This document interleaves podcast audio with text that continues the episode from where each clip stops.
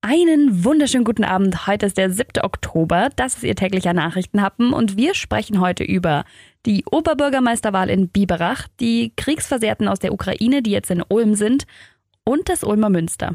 Der Nachrichtenhappen mit Lara von Dohlen. Er hatte ja seine Bewerbung in letzter Minute eingereicht, Martin Kuhnke. Damit hat Biberachs Oberbürgermeister Zeitler immerhin einen Gegenkandidaten bei der Wahl am 18. Oktober. Gestern Abend haben sich die beiden in Biberach vorgestellt.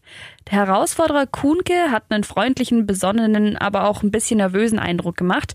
Man hat ihm angemerkt, dass er als studierter Ingenieur und jetzt selbstständiger Dienstleister auf der politischen Bühne einfach nicht daheim ist.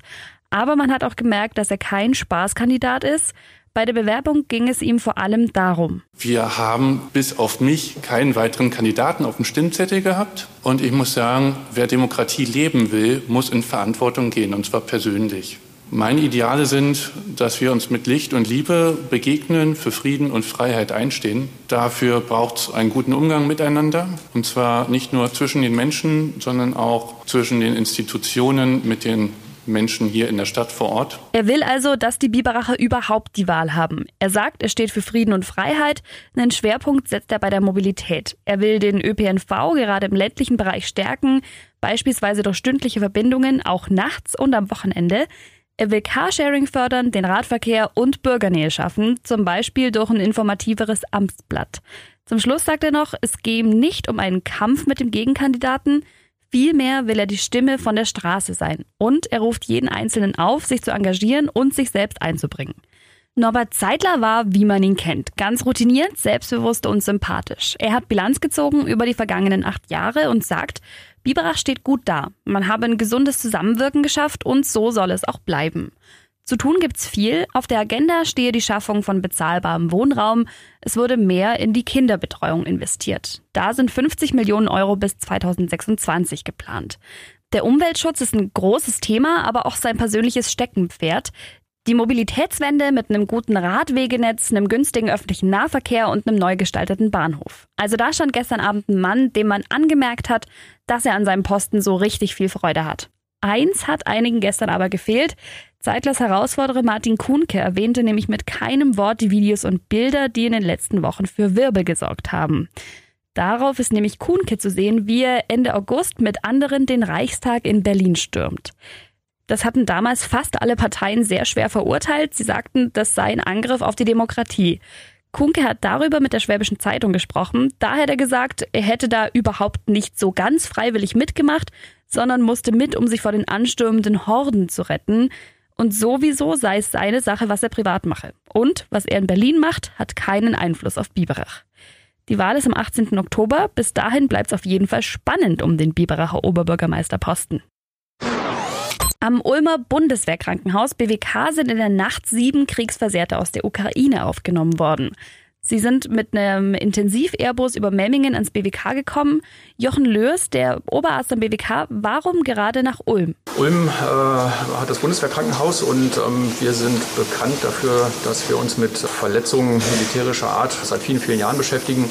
Insbesondere in den letzten 15 bis 20 Jahren haben wir viel Erfahrung in Auslandseinsätzen gesammelt und ähm, sind diesbezüglich immer wieder Ansprechpartner für äh, andere Nationen, die Unterstützung brauchen. In diesem Fall Patienten aus der Ukraine. Seit mehreren Jahren schon beauftragt das Auswärtige Amt immer wieder die Bundeswehr, solche humanitären Maßnahmen durchzuführen. Schon Ende letzter Woche ist dann ein Erkundungsteam aus Deutschland nach Kiew geflogen, um die Patienten auszuwählen, die in den deutschen Bundeswehrkrankenhäusern sinnvoll medizinisch versorgt werden können.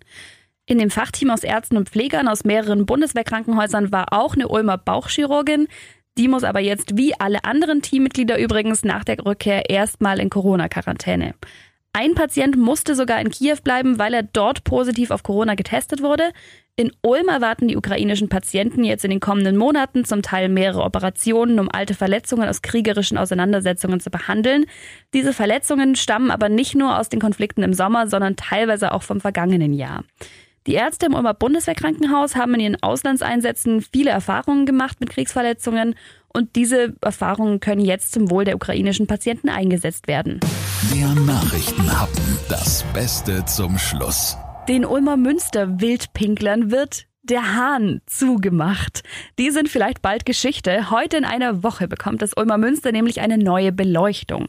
An der Süd- und Ostseite, das ist, wenn man draufschaut aufs Haupttor rechts und hinten. Und da wird eine neue Beleuchtung umgesetzt mit Bodenleuchten. Die strahlen dann die Fassade an. Für die Türme und die Dächer muss von außen, also von anderen Gebäuden gestrahlt werden. Das ist noch nicht umgesetzt.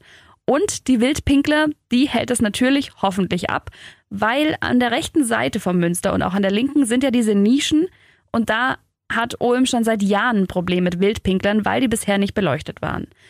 Also bekommt man das hoffentlich jetzt in den Griff. Außerdem wird doch die neue Beleuchtung jetzt der ganze Raum außenrum besser angestrahlt und wird dann auch dadurch ziemlich viel freundlicher. Das Ganze soll kosten ungefähr 700.000 Euro. Also, wenn Sie heute Abend ums Münster rumspazieren und es ist dunkel, dann nächste Woche ist es das nicht mehr. Freuen Sie sich drauf. Ich wünsche Ihnen einen schönen Feierabend und wir hören uns morgen wieder. Bis dann.